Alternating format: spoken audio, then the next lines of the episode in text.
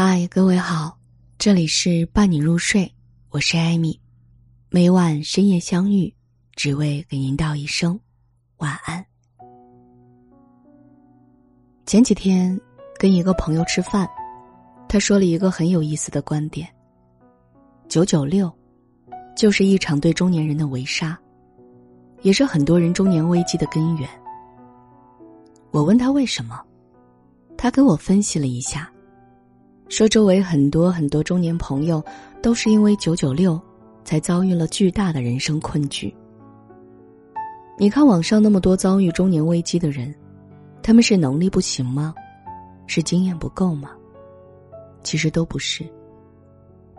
正是因为九九六的存在，让他们的身体和精力都跟不上，让他们忙到没有时间成长，让他们没有办法多跟家人在一起。当你废寝忘食的为老板奉献完人生之后，你才发现，自己剩下的时间不值钱了。你不知道该如何养家糊口了，你能不焦虑吗？当你发现自己面临被淘汰、被裁员、被出轨，中年危机就这么发生了。九九六，让中年人先哭了起来。最后，他斩钉截铁的说。全民九九六常态化，是对所有劳动者，特别是中年人的直接伤害。如果这股歪风邪气不能刹住，那么不管你年轻还是年老，都不可能逃出这场困局。我仔细想了一下，觉得他说的有道理。过了三十五岁，你就会越来越发现自己的体能跟不上了。原来。每天一两点睡觉，甚至通宵忙工作的那个铁汉消失了。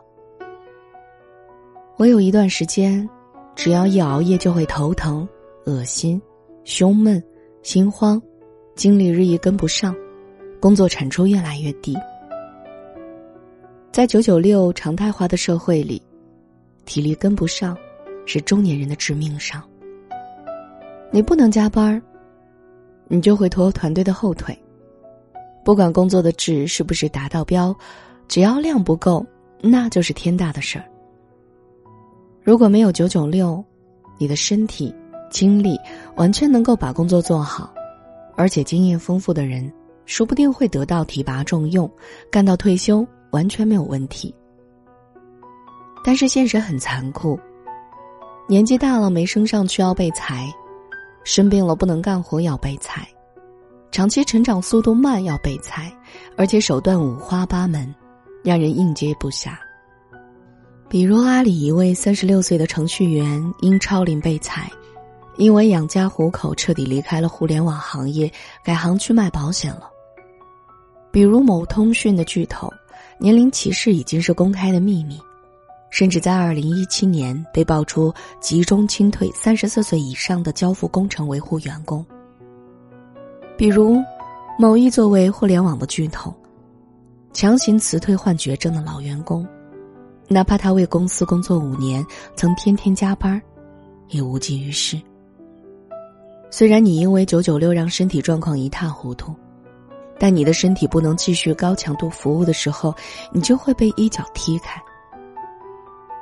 作为一个正在成长的主播，我当然倡导年轻人应该勤奋工作。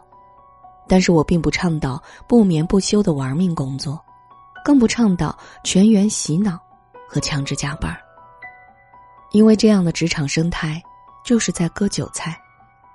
一茬三十五岁加的中年人倒下去了，一茬二十岁加的年轻人就又送上门来了。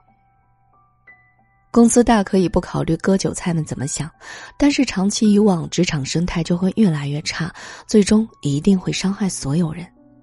代价太大了。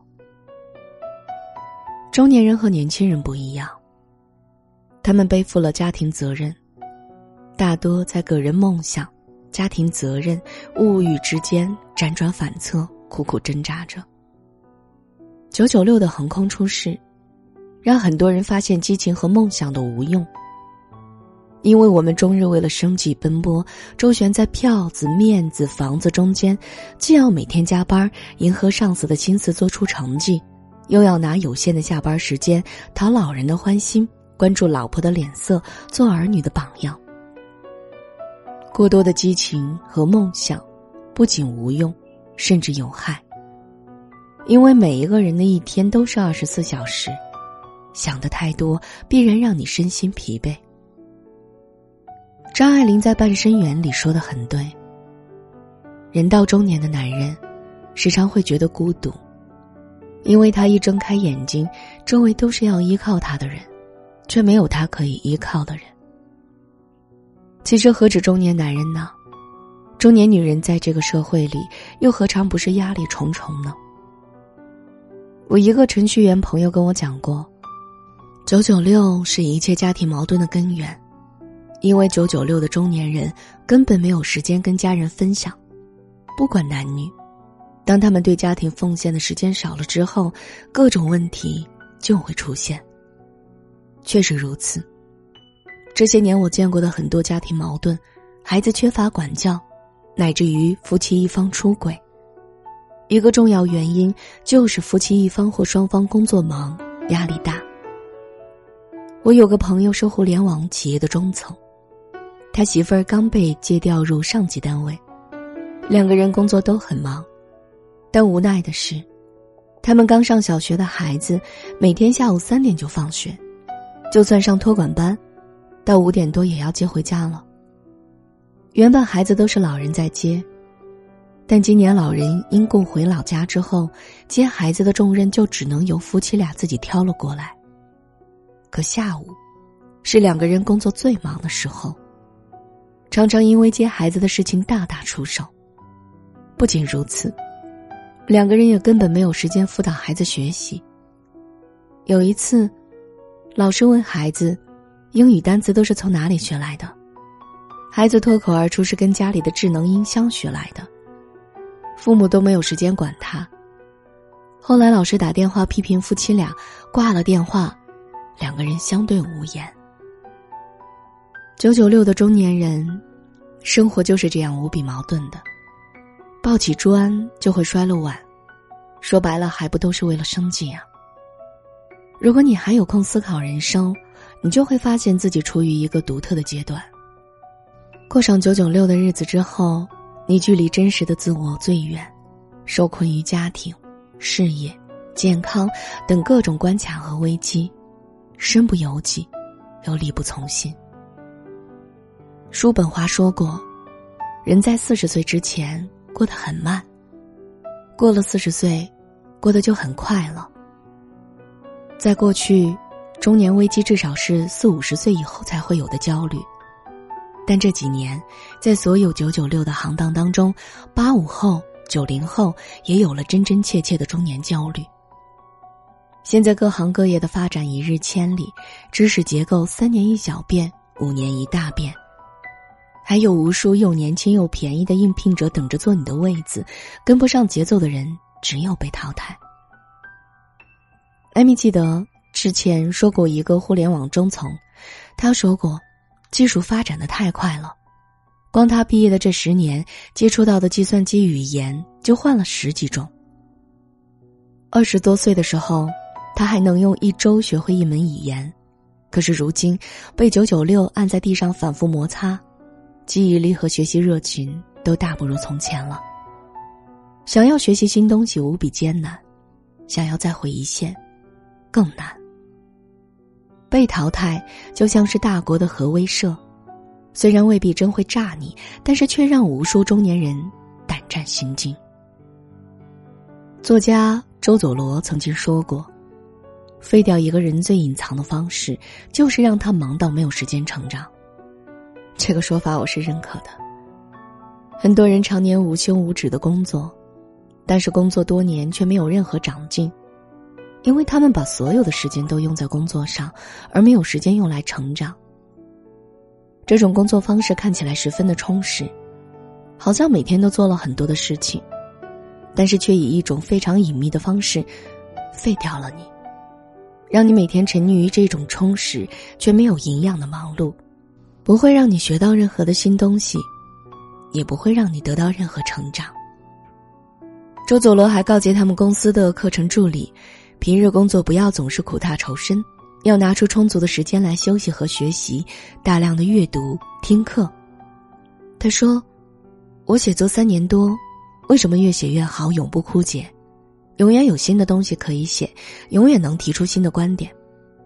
因为每天晚上，我都拿出三个小时左右的时间来学习，不管当天多累，这个习惯我从来都没有中断过。我认为这是对员工负责任的行为。”大多数老板根本不够关心员工的成长，我找你来就是做这个岗位的，只要你能够满足这个岗位的需求就够了，是不是能够做到更好，他们并不关心。因为在他们的眼里，即便你没有时间成长和进步，没有机会做到更好，他们只需要找一个比你更好的人，把你换掉就够了。但没有人希望自己永远原地踏步。更不会希望自己止步不前。可那些九九六的员工，哪里会有时间学习和成长呢？最近常跟大家说的一件事情，就是工作是为生活服务的，为了工作完全牺牲生活，得不偿失。更何况，如果你不能更好的平衡工作与生活，不能用闲暇时间健身、学习、娱乐，让自己获得更好的成长。那你的路就会越走越窄，你应该怎么做呢？第一，没钱没闲的时候，更要保持离开的能力。最理想的状态当然是有钱有闲，工作收入既能够保障你高品质的生活，又能够保障你学习、娱乐、陪伴家人的时间。但是大多数人的工作是没钱也没闲，工资不高，事儿不少。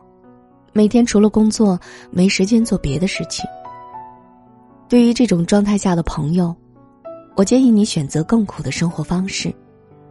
一定要在忙碌的工作之外保持学习、成长的主动性，提高自己离开这种生活的能力。一是要注意保养、运动，让自己的身体处于随时都能打仗的状态；二是要努力学习，让自己的知识储备时刻保持在最新的一个状态。你要明白，工作是为了服务生活的。如果你忙到妻离子散，又有什么意义呢？那么你赚的钱又是谁来花呢？我曾经看到过一个很有意思的故事：著名的工作狂、日本经营四圣之一的稻盛和夫，曾在其著作《活法》当中说，以前他刚工作的时候，尽管天天加班到深夜。还是每天坐公交车去接送女朋友，他们会提前几站下车，一起散步回家。等把女朋友送到家后，他再去加班，是不是很浪漫啊？很多人在年轻的时候没有意识到家人对我们的重要性，但是说真的，金山银山也比不上家人重要。如果你有时间的话，多陪陪你的丈夫、妻子、儿女和父母吧。他们比你想要的更需要你。第三，远离那些强制加班无休的公司。很多人说，只要钱给够了，让怎么加班都行啊。但实际上，不管这些硬汉拿了多少钱，也扛不住往死里加班啊。所以，如果你的公司强制加班且无休，让你没有时间成长、陪伴家人，伤害你的健康，那么别犹豫，尽快离开。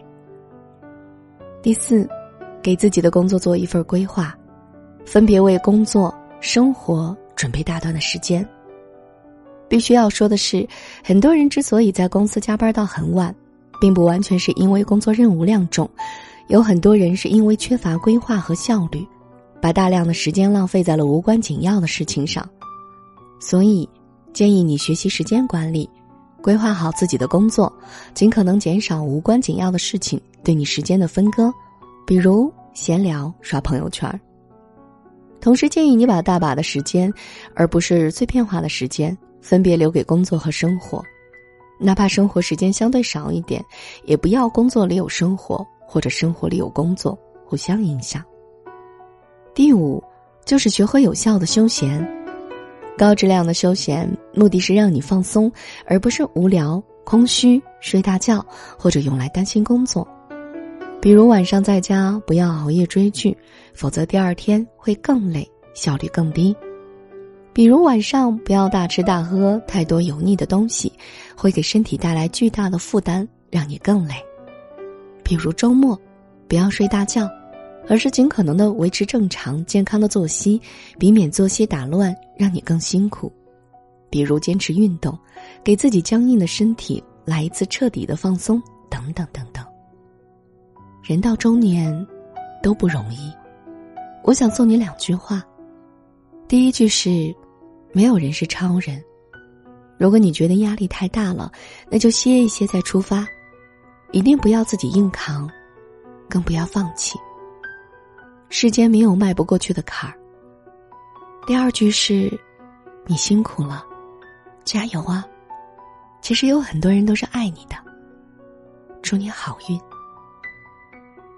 这里是伴你入睡，我是艾米，每晚在这里与您相遇，只为跟你轻轻的道一声晚安。